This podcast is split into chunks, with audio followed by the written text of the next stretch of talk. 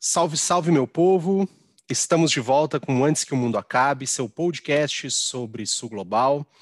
Esse é mais um AQMA Eleições. Eu sou Pedro Brits e hoje estou com, claro, minha amiga intrépida, Giovana Zucato, e, claro, dois convidados também muito especiais aqui para a gente poder falar bastante das eleições no Equador, né, que foi um dos temas que mobilizaram a América do Sul nessa semana, mas eu já já apresento para vocês os nossos convidados. Semana intensa, como eu disse, para a América do Sul, a gente já lançou né, o episódio sobre as eleições no Peru, então se você ainda não viu esse episódio, sugiro que vá lá no feed e procure, vale a pena, né? A Bruna conversou com o Raul Nunes, também foi uma conversa muito bacana, e hoje a gente, como eu falei, vamos falar um pouquinho do que aconteceu no Equador. Mas antes, é claro, quero cumprimentar minha amiga Giovana Zucato, como é que você está? Já confesso que eu estou ansioso aqui para ouvir nossos convidados. Oi, Pedro. Oi, queridos convidados que serão anunciados em breve. Olá, ouvintes. Tô bem, né, na medida do possível, e estou igualmente ansiosa. Eu acho que a gente vai é, aprender muito. E já adianto que vai ser incrível, porque nossos convidados, sou parceira deles em dois grupos de pesquisa diferentes, então já conheço a qualidade do trabalho. É, eu acho que vai ser uma oportunidade incrível também para os nossos ouvintes se inteirarem um pouco mais é, do, que for, do que foram as eleições do Equador. Legal, verdade. Bom, então sem mais suspense, né, que já estamos estendendo esse suspense, é, hoje a gente está recebendo o Daniel Henrique Ferreira, que é bacharel em Ciências Sociais pela PUC-Rio e em Direito pela Unirio, mestre em Sociologia pelo Instituto de Estudos Sociais e Políticos, o IESP, da UERJ, doutorando também no IESP, e é membro do Núcleo de Estudos em Teoria Social e América Latina, o NETSAL, e do Núcleo de Estudos em Lutas Sociais, o NELUTAS. Atua como observador do Equador no Observatório de Movimentos Sociais da América Latina, o OMSAL, que é ligado ao NetSal, e atua nos temas de partidos e movimentos, oligar oligarquização da política e politização do direito. E também estamos recebendo né, o amigo aqui, Diogo Ives, né, doutorando em ciência política também no IESP, da UERJ, e pesquisador no OPSA igualmente. Né? Foi professor de Relações Internacionais também do Centro Universitário La Salle, no Rio de Janeiro. A gente já está tá quase para a gente firmar uma parceria né, com o OPSA, com o NetSal, né? Felizmente a gente tem a alegria de receber vários colegas e amigos de lá. Meus caros, como estão? Sejam bem-vindos. Obrigado, Pedro. É uma grande oportunidade estar aqui. Na verdade, eu já sou fã do Antes que o Mundo Acabe, já tenho escutado ele sempre. Né? Antes da pandemia, estava escutando enquanto ia correr, agora só me resta escutar enquanto faço minha comida. Então, mas vocês são companhia constante. Oi, gente. Oi, Giovana, Pedro, Daniel. Prazer estar aqui com vocês. É, como a gente estava falando antes de começar o programa, é muito bom ter um espaço para falar sobre o Equador, um país é, pouco lembrado no noticiário. Legal, legal. Bom, as eleições do Equador, é claro, são uma das mais uh, paradigmáticas que a gente teve nesses últimos tempos. É, acho que para a gente poder pensar em América do Sul de forma geral, depois de um primeiro turno que foi bastante disputado, né, onde tivemos diversas acusações de fraude, André Zaraus, né, do partido Força Compromisso Social, e Guilherme Lasso, né, do movimento Criando Oportunidades, o CREO, disputaram o segundo turno das eleições presidenciais, que teve a vitória do Lasso por 52,48% dos votos contra 47,52% do Arauz. As eleições no Equador eram uma das mais aguardadas no contexto regional, depois das eleições bolivianas que tivemos recentemente, das mudanças que a gente observou no Chile, principalmente no, no último ano, e claro, na Argentina, se a gente pensar num espectro um pouquinho mais de médio prazo. Bom, enfim, a gente tem bastante coisa para conversar sobre o tema. Giovana, vem daí. Eu sei que você já tem pergunta para encaminhar. Com certeza, né? Eu acho que a primeira grande pergunta é quem é o Guilherme La... o Guilhermo, Guilhermo Lasso, que é o novo presidente equatoriano, né? Porque eu particularmente não conhecia. É, qual é a trajetória dele e que campo político, né, que ele representa? Se vocês puderem falar um pouquinho sobre isso. Bom, é, o Guilherme Lasso de fato é, é pouco conhecido fora do Equador, mas dentro do país ele é uma figura bastante expressiva há um bom tempo. É a terceira vez que ele concorre à presidência. Ele quase levou na última eleição, em 2017, da qual o Lenin Moreno, atual presidente, saiu vitorioso. É, naquela eleição, a margem de vitória foi é, menor ainda do que nessa. O Laço tinha ficado com 48% dos votos e o Moreno com 51%. E naquela ocasião, inclusive, o Laço não aceitou a vitória é, convocou manifestações para as ruas, recebeu apoio da principal entidade patronal do Equador, o Comitê Empresarial Equatoriano.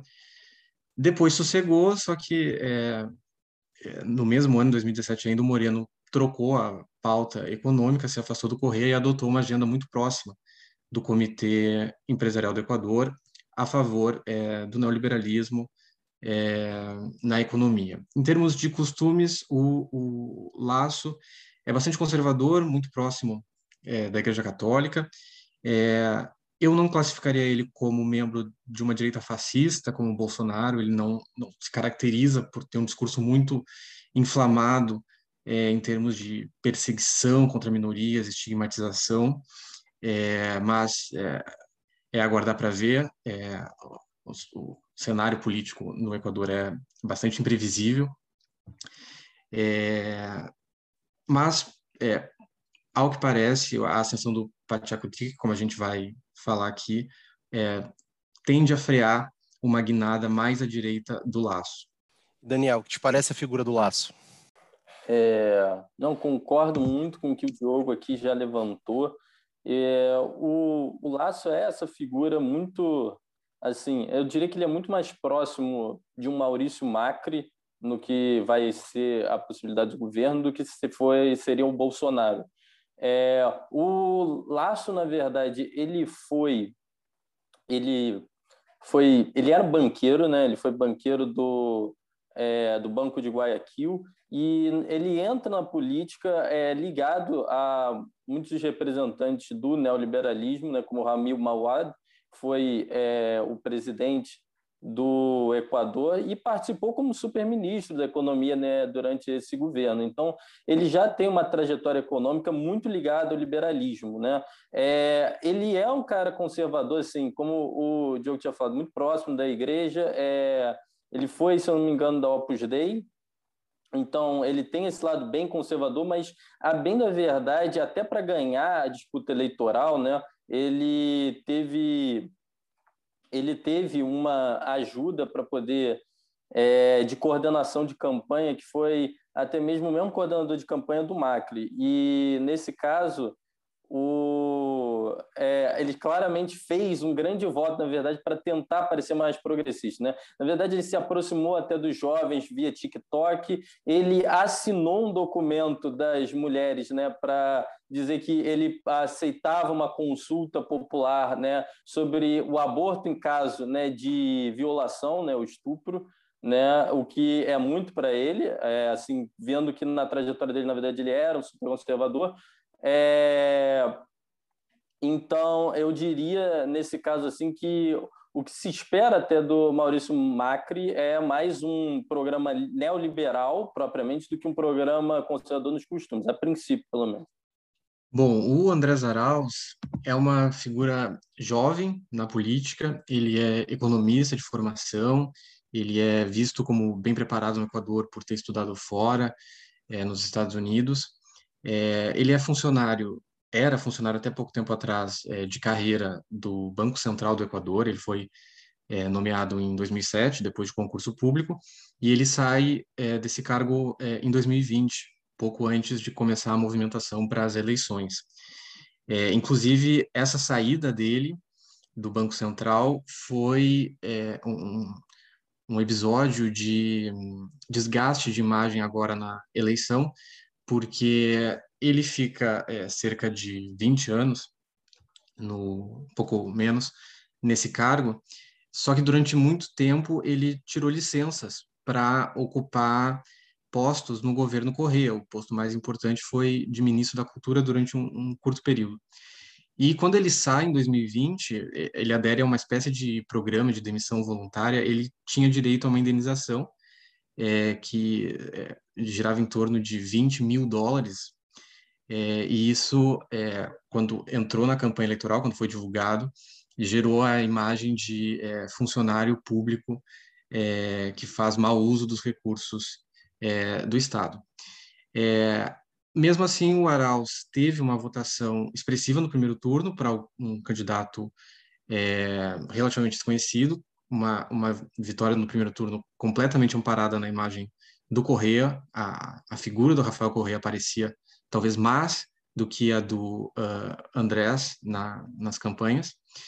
E é, resta ver o que vai ser dele agora, depois da derrota no segundo turno, porque o que me parece é que o Rafael Correia tentou escolher como um, uma espécie de preposto uh, alguém mais confiável é, e talvez mais é, é, suscetível à, à, sua influência do que o que aconteceu com o Lenin Moreno, né? que foi um episódio bastante é, particular de, de, de, de, um candidato que concorre com uma plataforma eleitoral e, uma vez tomando posse, muda completamente e se afasta do Rafael Correia já em 2017. E Daniel, como é que a gente pode ver ainda a figura do Rafael Correia, né? Claro que esse contexto é, acho que complica também, né, o retorno dele eventual ao país. Fala um pouquinho para gente.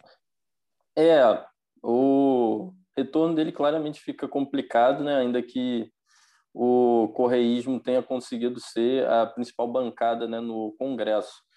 O, no caso, na verdade, do Rafael Correia, mais especificamente, né, ele foi acusado de escândalos de corrupção né, em 2012. E na, essa acusação de corrupção é o que teria gerado é, ele teria facilitado, né, seria essa a acusação, né, que ele teria facilitado o empresas é, a, atuarem dentro do governo do Aliança País. E com essa, na verdade, acusação, o, o que ocorreu, eu diria, foi uma prática parecida com o que ocorre, o, ocorreu em outros estados na América Latina, que é uma prática de lawfare. Na verdade, você usou do tribunal é, do Tribunal de Justiça do Equador, né, da lei equatoriana, é, no caso o é, Tribunal Eleitoral deles, para você barrar uma candidatura, né? O Rafael Correia iria vir, inclusive, no binômio como vice-presidente é, no binômio com André Araújo. E você teve então uma mudança é, em cima da hora, porque justamente ele foi condenado a oito anos de prisão é, ele foi condenado a oito anos de prisão e por conta disso, claro, você não pode ter, pela lei equatoriana, você não pode se eleger nem, é, nem tentar qualquer tipo de reeleição. É, e por conta disso, então, o, atualmente o Rafael Correia está na Bélgica e deve continuar na Bélgica, né? Bélgica ele está, né? Porque também foi é, uma das alma mater dele na hora que ele estava fazendo seus estudos econômicos, né? O, então, o Correia, né, na verdade, ele é dessa é, de todo um estudo de heterodoxia econômica que já se contrapunha ao liberalismo do, de outras figuras como do próprio Laço há muito tempo e que tinha então é, que teve uma chance na verdade de entrar no poder quando houve quando ocorreram as eleições é, já em 2007. Então, na verdade, agora é, a situação do Araújo também é muito ligada a essa situação do, da possibilidade do. Também é muito ligada à força do Rafael Correia. E a gente consegue, com isso, observar que o, o Araújo também, que tinha uma plataforma muito de heterodoxia econômica, de uma mudança, né, na verdade, na, é, na agenda econômica, muito ligada a, até mesmo a retomada de moeda nacional, né? ele tinha essa ideia. É, todos esses planos, então, no momento, devem estar, tá, vão ficar travados, né? porque o correísmo, de modo geral, deve ficar travado. Desse presidente, desse vice-presidente sobre a corrupção. Um bom, bom ponto aí que vocês é, trouxeram falando de lawfare e acho que uma hora temos que fazer um episódio sobre isso no, no sul global, né? E principalmente na América do Sul, acho que é uma, uma discussão que dá para a gente fazer. Mas aproveitando, o, já que a gente está falando também do contexto político do Equador, né? A gente falou da figura do Rafael Correia, eu acho que não tem como a gente não falar, é impossível não mencionar a figura do Lenin Moreno, né? Que é uma, uma figura muito controversa, né? De um trocou de lado, não trocou de lado, não foi aceito pelo novo lado, enfim, assim, é, acho que uma das figuras talvez muito ricas nesse sentido de é, complexidade. Então, eu queria é, você falasse um pouquinho do como é que você entende a posição do Lenin Moreno nesse contexto, né? é, diante dessas eleições e como é que você avalia também esse, o governo dele nesse sentido?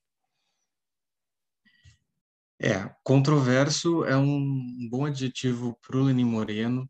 É, ele é um, ele foi, enfim, um, um presidente relativamente discreto, quase inexpressivo.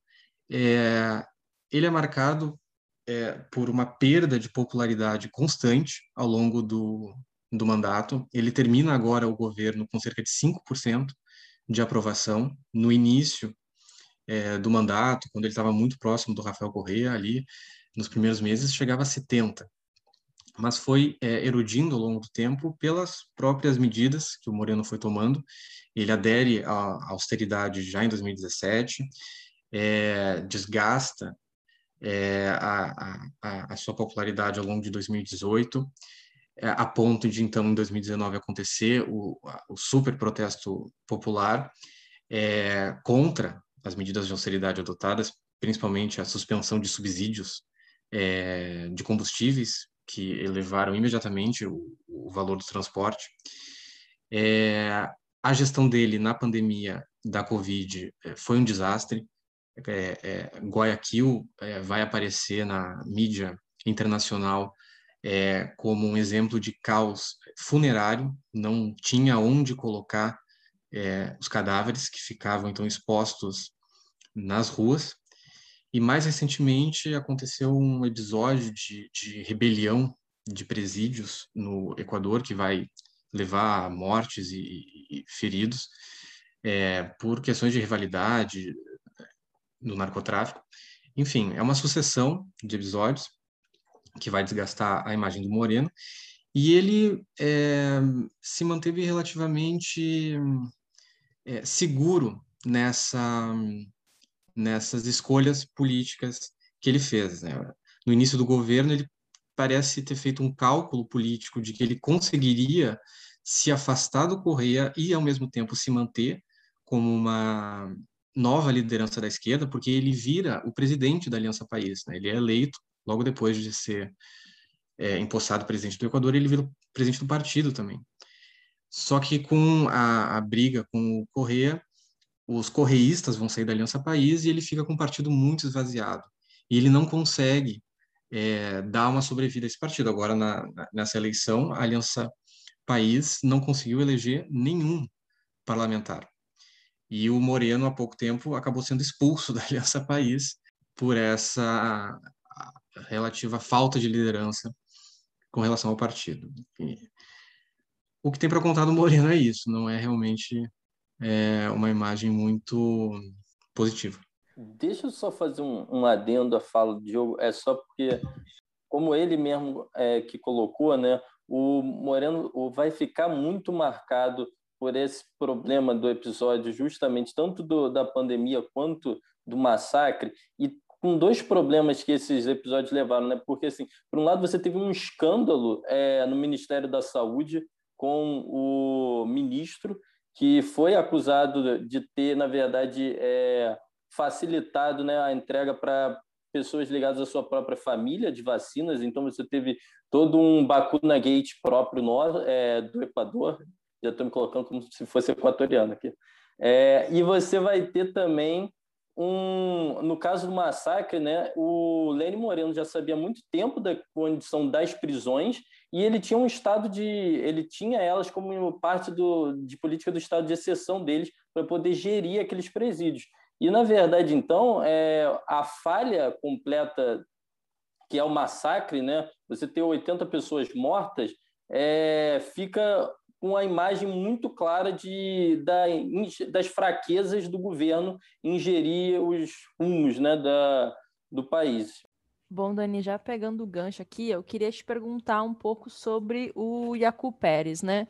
É, talvez o principal motivo por qual essa eleição foi tão importante foi justamente pelas clivagens na, nas agendas né, dos candidatos à esquerda. Então, a figura do Iaco Pérez, ele foi uma das mais importantes dessa corrida eleitoral, né, mesmo tendo ficado fora do segundo turno. Quem é ele? Então, queria que tu falasse um pouco sobre isso. Como foi a campanha dele, né? Por que ele foi candidato, enfim. É, e que tipo de movimento ele representa.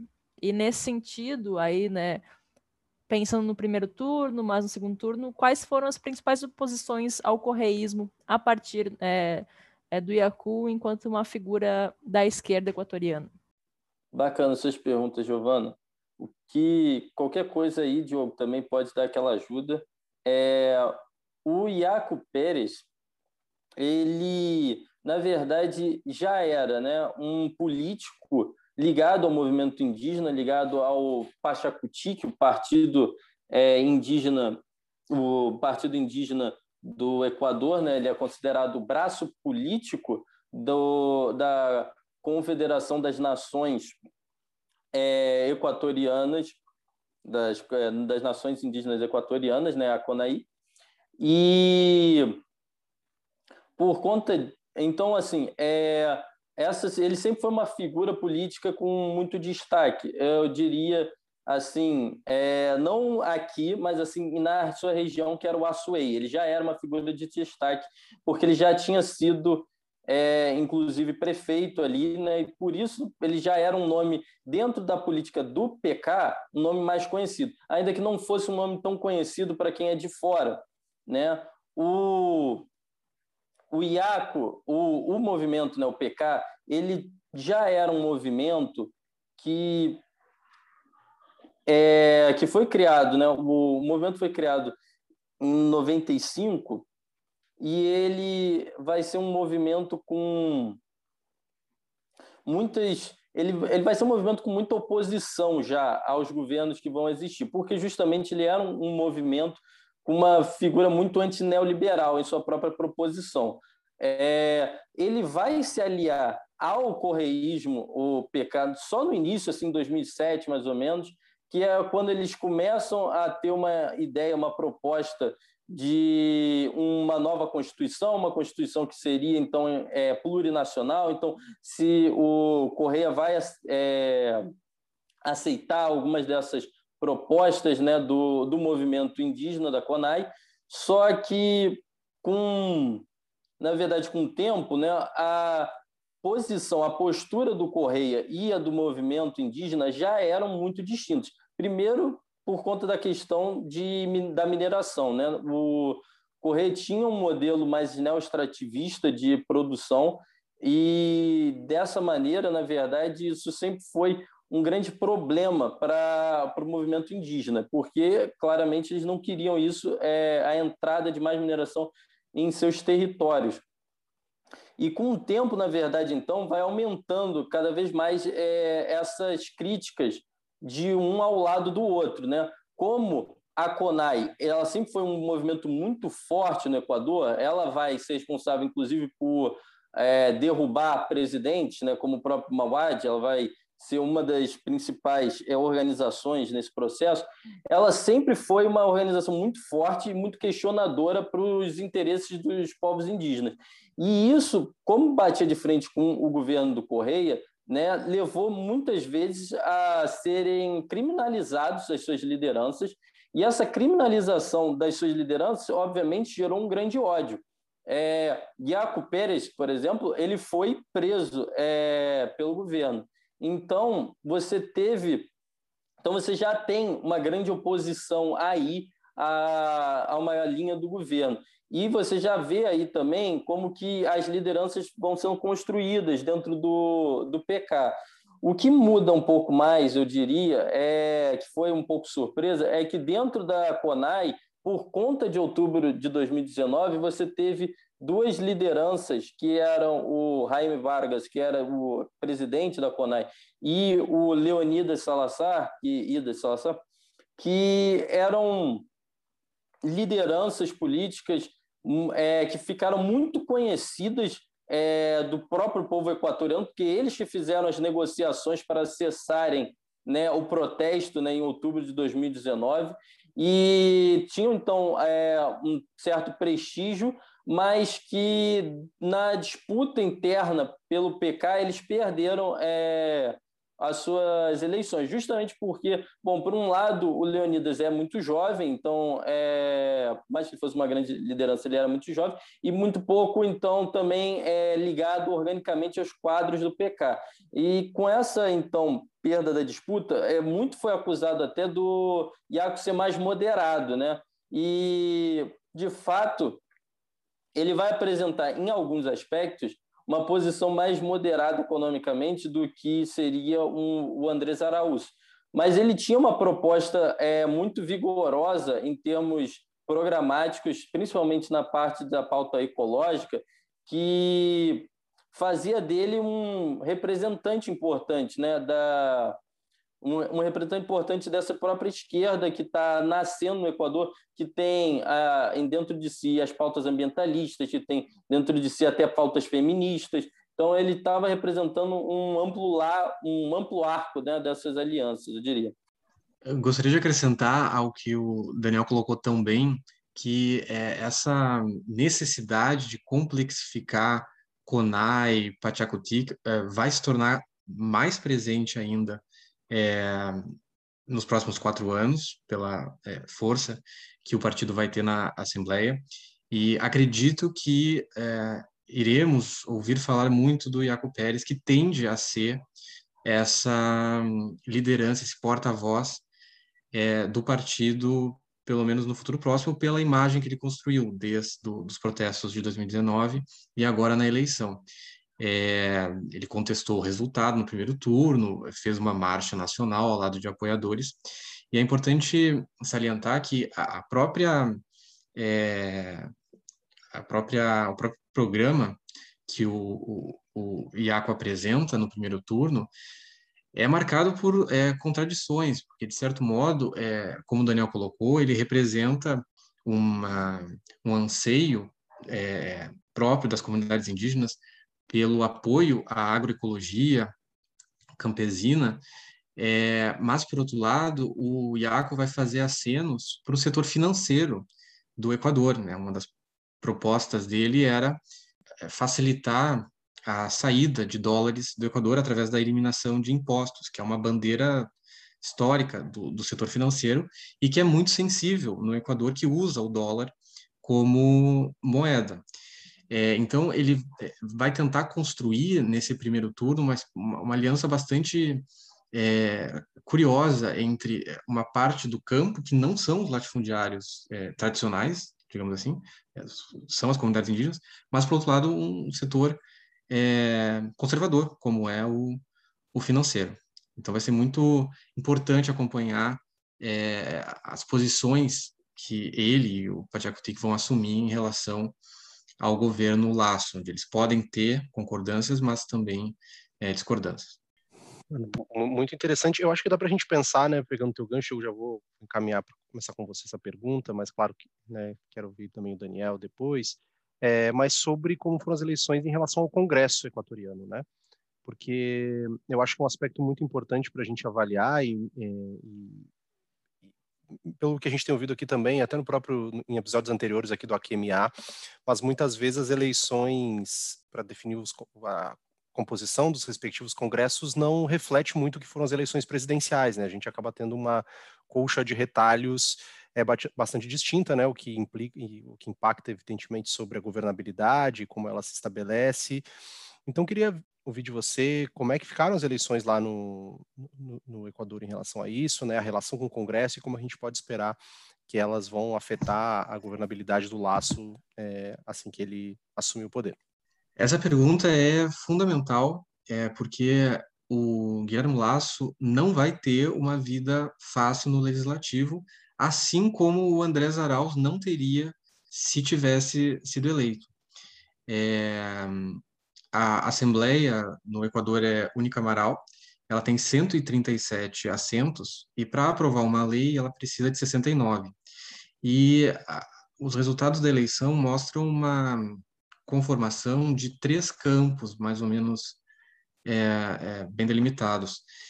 O campo mais numeroso é o do correísmo, é, com 49 é, assentos, que tende a ser oposição ao governo Laço. É, o partido do Laço, creio, perdeu muito assento nessa eleição. Apesar dele ter ganhado o segundo turno, o partido dele, o CREO, tinha 32 assentos nesse mandato que termina e agora só conseguiu eleger 12. E o partido é, com o qual ele concorreu, o Social Cristão, se manteve mais ou menos estável, tinha 15, passou para 18, e esse bloco, o CREO e o PSC, vai somar 30.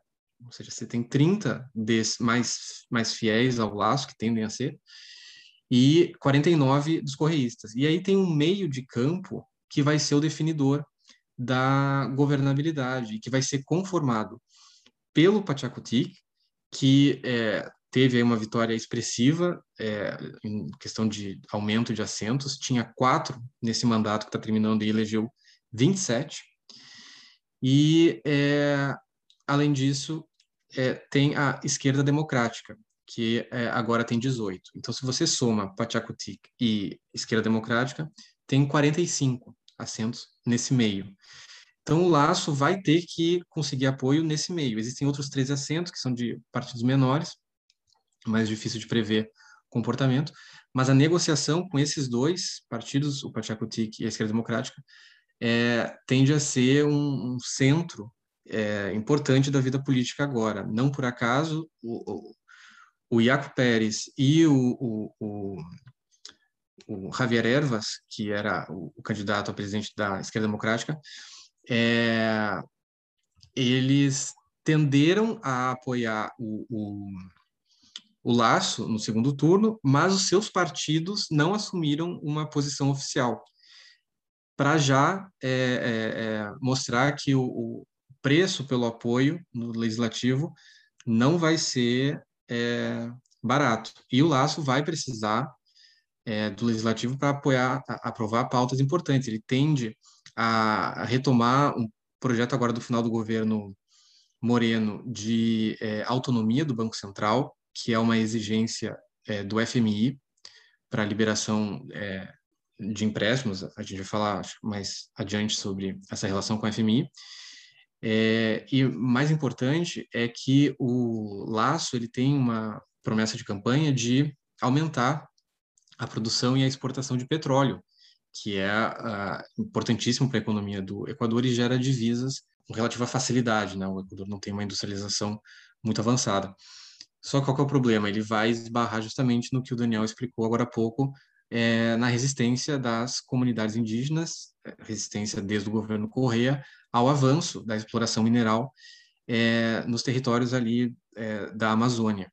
Então, talvez ele vá é, acelerar algo que também já começou no governo Moreno, que foi uma tentativa de aumentar a zona marítima de exploração de petróleo no Equador. O, o, o governo Moreno ele montou um comitê é, governamental para estudar a ampliação da plataforma continental, que é um processo difícil, tem que é, envolver a ONU, é, mas essa ampliação do mar é, continental, é, a justificativa é que é, precisa ligar Galápagos, né, que é um arquipélago que pertence ao Equador, ao a, a zona mais limítrofe do mar, entre Galápagos e a, a zona é, atualmente do mar equatoriano, existe um, um, meio ali que não é reconhecido como de soberania do Equador, e é esse meio que o, governo Moreno quer para o Equador e que o laço tende a, a continuar, porque facilita né, a, a, exploração do mar em relação à terra por causa da, da menor resistência política. Bem legal, Diogo. E aí, agora voltando para o Dani, inclusive que vergonha, né? Eu falando Iaco. o Iaco. Agora eu aprendi o, o jeito certo de falar o nome dele. Mas para falar, né, dessas eleições de agora, eu acho que não tem como voltar, como não voltar, né, a outubro de 2019. Inclusive, eu acho que os nossos ouvintes lembram bem desses acontecimentos, que foi um ciclo de protestos muito intenso no Equador, é, contra medidas neoliberais e que foram protestos liderados por movimentos indígenas, né, com destaque para o CONAI. E aí, pensando nesse paralelo com esses movimentos, com a importância é, do voto indígena, como foi né, esse voto indígena no primeiro e no segundo turno da eleição? Então, Gil, esses protestos né, de outubro de 2019 eles foram de fato muito marcantes e muito presentes, na verdade, no resultado dessas eleições. Né? É, você percebe claramente o impacto que ele teve, claro, já na própria é, quase chegada do Diaco Pérez no segundo turno.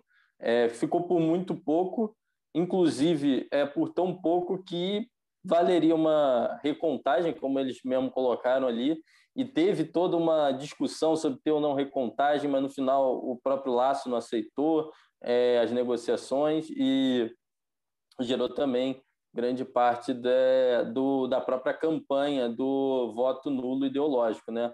Ajudou nessa campanha que, assim, a princípio também iria ocorrer é, pela maneira como o PK se coloca né, tanto contra o correísmo, que ele acredita ter é, resquícios de autoritarismo pela postura que teve com suas lideranças, e contra o Guilherme Lasso, porque eles, a princípio, têm pautas, é, o PK teria pautas mais é, até antineoliberais, né? E, bom, justamente outubro de 2019 era contra uma neoliberalização do país, né? Você, na verdade, teve um aumento do preço da gasolina, e esse aumento do preço da gasolina está ligado com é, as mudanças no mercado internacional, a maior financiarização é, que ocorre no Equador, e para não falar no fato de que o Equador ele é um país altamente dolarizado. É, as desigualdades, na verdade, de 2019 para 2020 só aumentaram.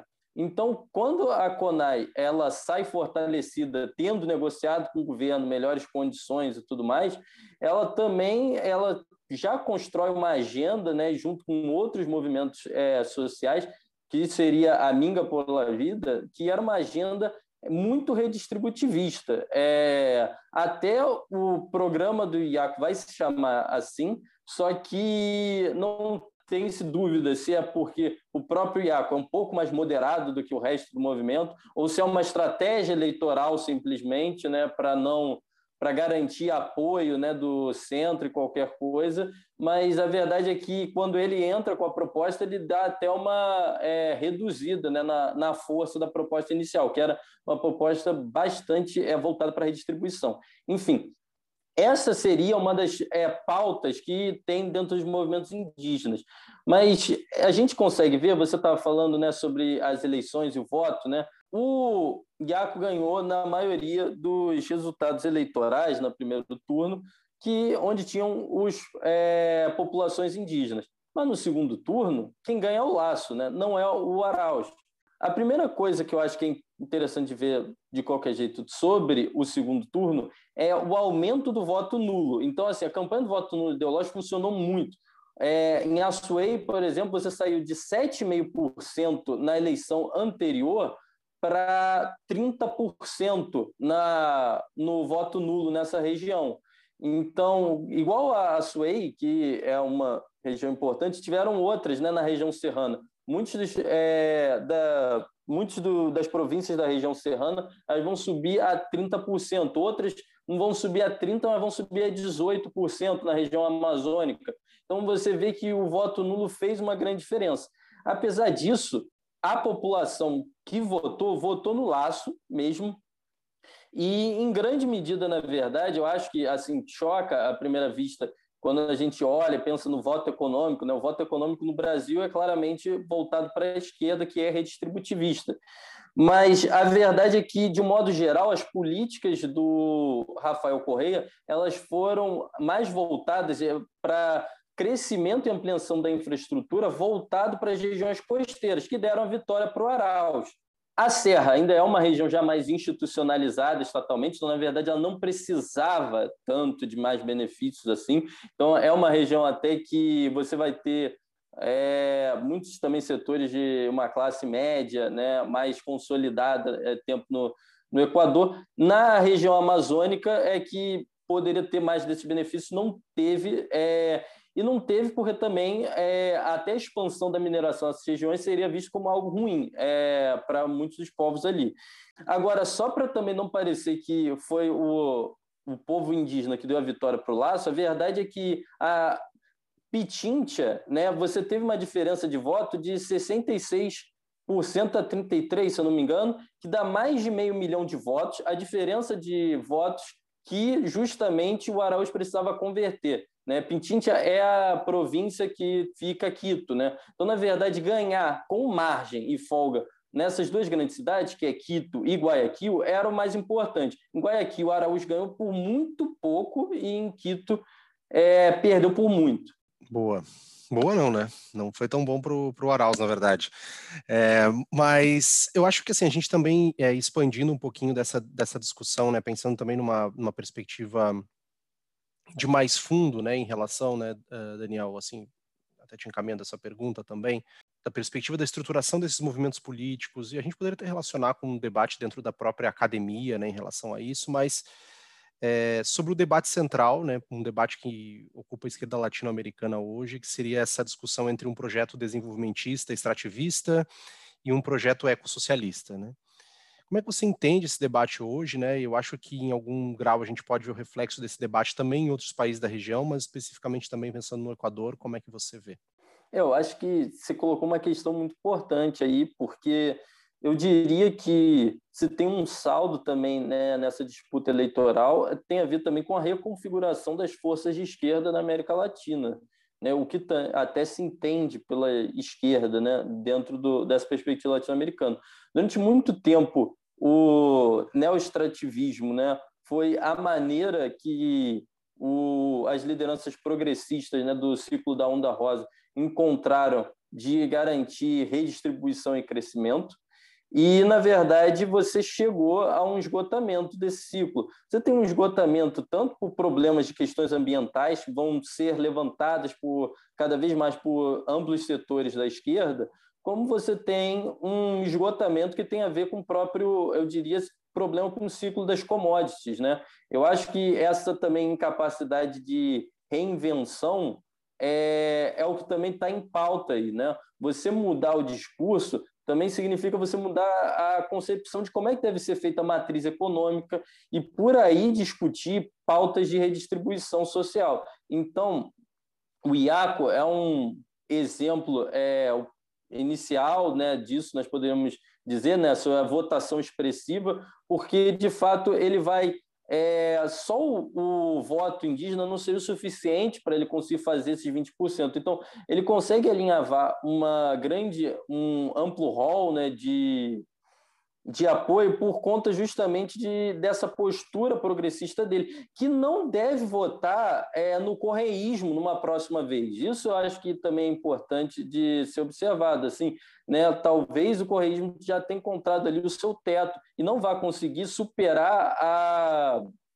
Se não conseguir ao menos mudar radicalmente a sua postura sobre como pensar a esquerda, sobre como pensar esse tipo é, de relações com a ecologia né, no nosso país. Então, é, acho que o, o que o Equador talvez nos mostre seja, a, seja que na América Latina nós estamos tendo, dentro dessas reconfigurações de um novo ciclo político que está é, surgindo por aí, a gente tem é, como uma questão fundamental, eu diria, a ecologia, como redistribuir com ecologia, e isso se torna a disputa entre as esquerdas também, né? Ou seja, a maneira como as esquerdas podem vir a se dar dentro do, da América Latina vai ser pautada em torno também desse tipo de disputa, porque outros países também adotaram o modelo neoestrativista. Queria acrescentar isso que o Daniel falou, é, essa concepção de progresso e desenvolvimento vai estar no centro é, do que é, significa esquerda. É, o Iaco Pérez é, se definia, né, ali a sua candidatura, como uma esquerda pós-moderna, em oposição ao correísmo. Né? E fica a pergunta se é possível falar é, em, em pós-modernidade quando é, você não tem um projeto de industrialização, né, na, na, no discurso e no, no, programa do IACO não aparece, o foco dele é, era, era é, restringir mais a mineração, ou seja, o setor extrativista já era visto como um perigo, industrialização então nem aparecia. E, além disso, o Iaco Pérez é, apoiou o golpe na Bolívia.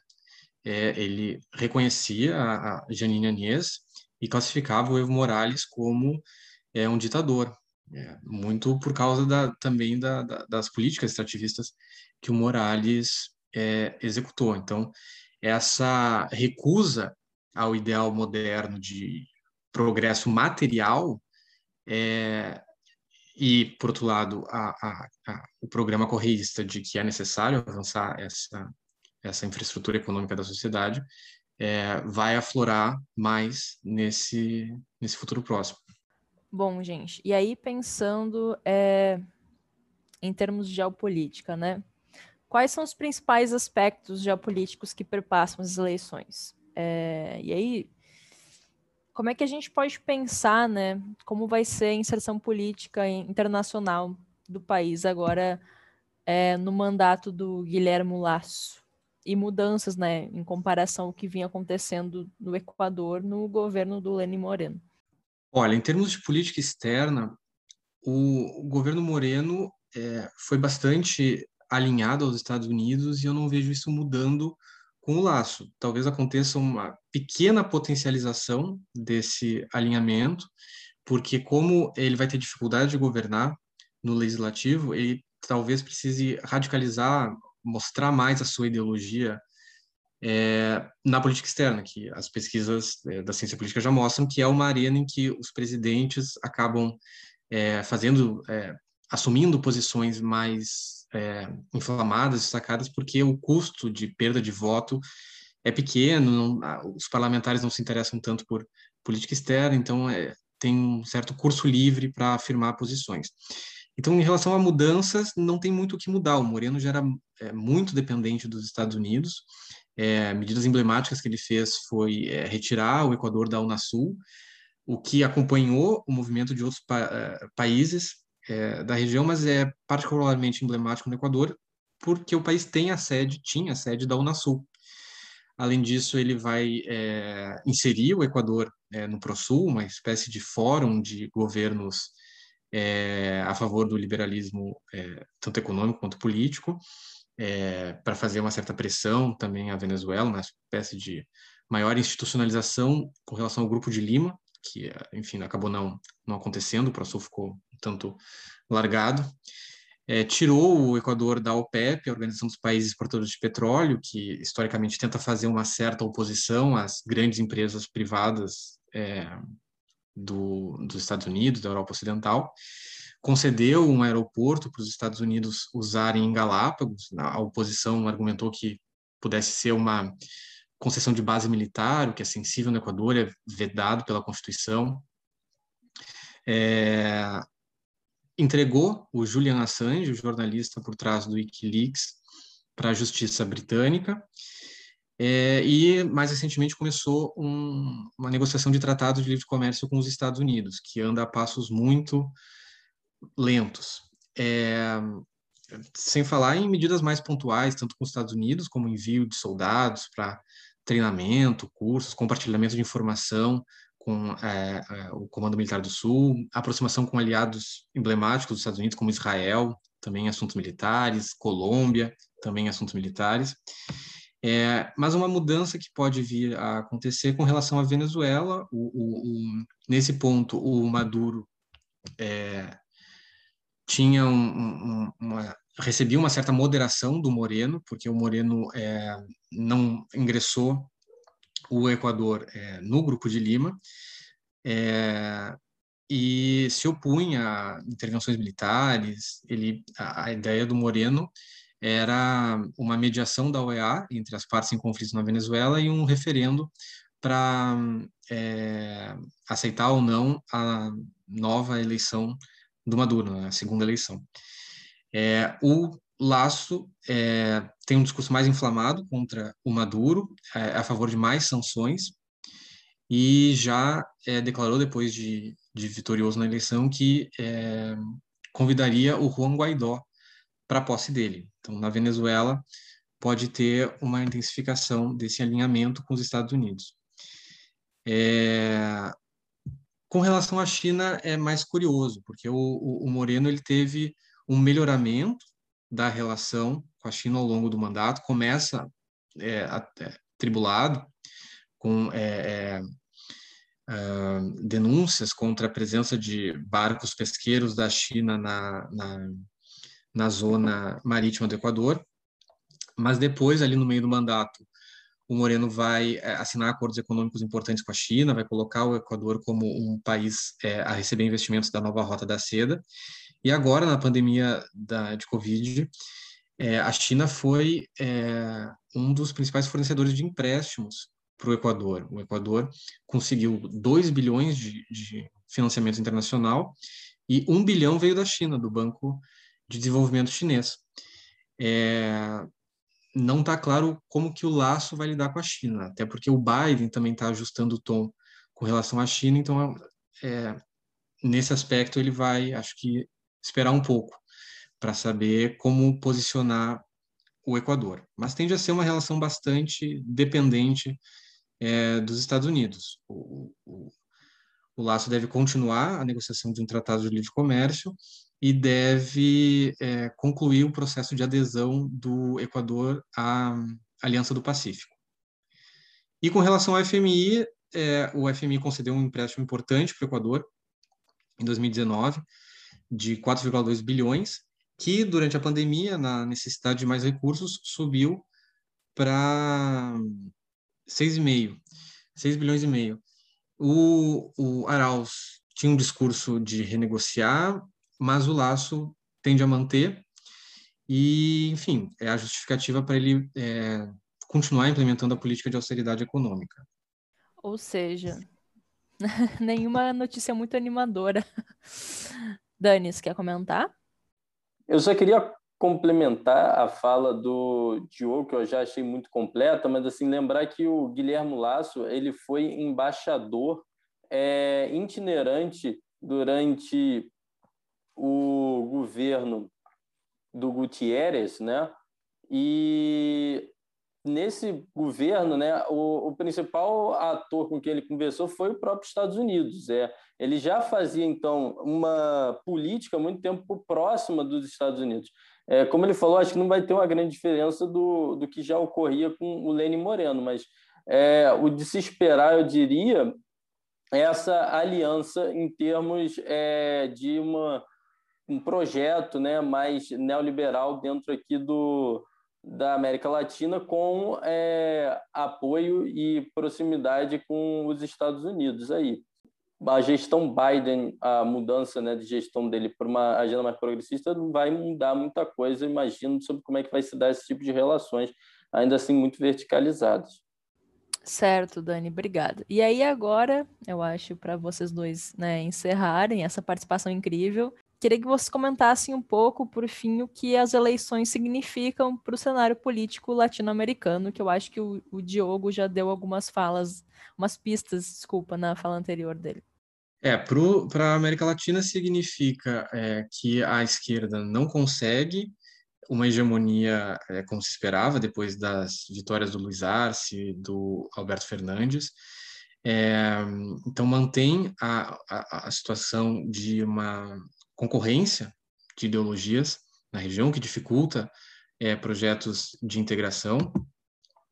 E, mais do que tudo, eu acho que é, o, o, recado a ser passado e ser observado com atenção foi o que o, o Daniel comentou sobre é, a, a, complexificação dentro da esquerda na região. Né?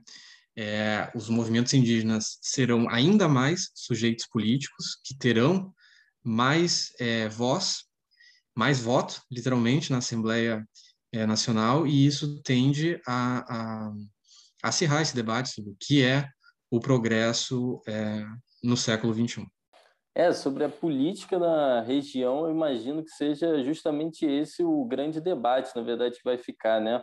É, o, a força, então, né, do PK né, dentro do próprio Congresso, com 27 deputados, é, as 27 cadeiras, né?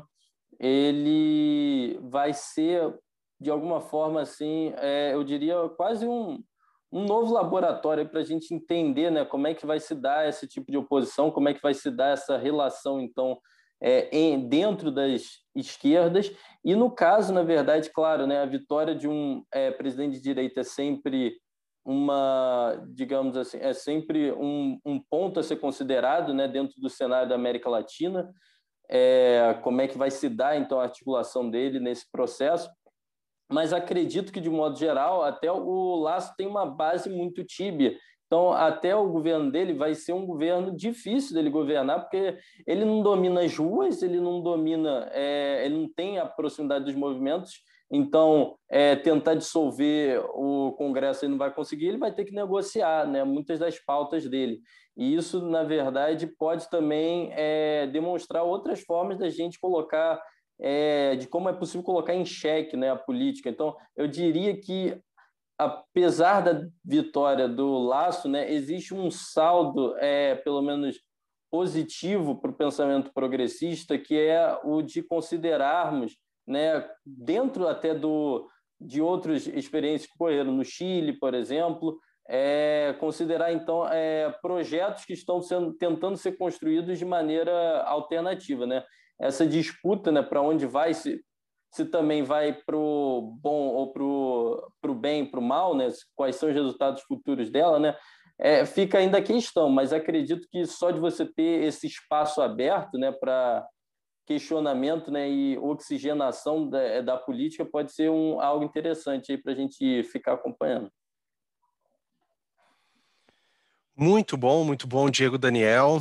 É, acho que todos aprendemos bastante hoje sobre Equador. A gente fica aqui na, na angústia porque o tempo acaba, né? A gente vai ter que, ter que encerrar nossa conversa. E infelizmente ainda com a pandemia não dá nem para fazer essa conversa tomando uma cerveja, tomando um vinho, enfim, vai ter que ficar na nossa conversa virtual. Mas eu queria agradecer imensamente, Diogo, Daniel, é, pela participação de vocês. Eu acho que foi, foi muito bom assim a gente poder. Eu acho que a gente tem feito isso, tem tentado pelo menos aqui no AQMA fazer uma construção de debates né, sobre a América Latina é, e, e, trazer assim né, os colegas e amigos para poderem conversar com a gente sobre o tema. Então a gente fica muito feliz. Diogo Ives, mais uma vez, aí procurem os textos do Diogo, tem bastante coisa aí legal para seguir o Diogo. Diogo, muito obrigado mais uma vez pela participação. Obrigado, gente, foi ótimo. Daniel Ferreira, Daniel Henrique Ferreira, procurem o Daniel por aí também. Daniel, muito obrigado pela participação, pela, pela contribuição que foi excelente também. Eu que agradeço e também agradeço ao Diogo, porque aprendi muito também escutando ele. Sempre bom ter né, com quem trocar sobre é, o, a discussão do Equador. Então tá bem, né? Vamos nos encaminhando para o final. Giovana Zucato, minha amiga, tchau. Tchau, Pedro, tchau. Obrigada, Diogo. Obrigada, Daniel. Eu acho que foi muito bom e é muito legal ver que a gente tem tão próximo da gente, né? Pessoas que são tão qualificadas para falar dos países da América do Sul, para conseguir trazer informação de qualidade para os nossos ouvintes, né? Para, de certa forma, também popularizar o acesso à informação, para a gente conhecer melhor o, o contexto da América Latina. Então, foi um grande aprendizado e esperamos poder contar com vocês em outras ocasiões, né? Espero que as ouvintes e os ouvintes tenham gostado. E em breve estamos de volta com outros episódios do AQMA. Legal, Giovana, Diogo, Daniel, pessoal que nos acompanhou até aqui. É, claro, a gente sempre pede para vocês, nos sigam lá no arroba QMA Podcast, lá no Twitter, no Instagram. Também uma, sempre uma dica, né? Nos procurem aí no seu agregador preferido e sigam ali também, que daí vocês vão conseguir saber quando os episódios novos saem. É, essa foi uma semana intensa aqui para a gente, né, de eleições, mas a gente volta em breve. Claro, eu queria só fazer uma menção, né, nossa amiga Marília Close, que não pôde participar de nenhum dos dois episódios, infelizmente, mas ela estava na produção dos dois episódios ativamente, então é, queria agradecer a Marília que foi é, central na produção dos episódios. E a gente volta em breve. Um abraço a todos. You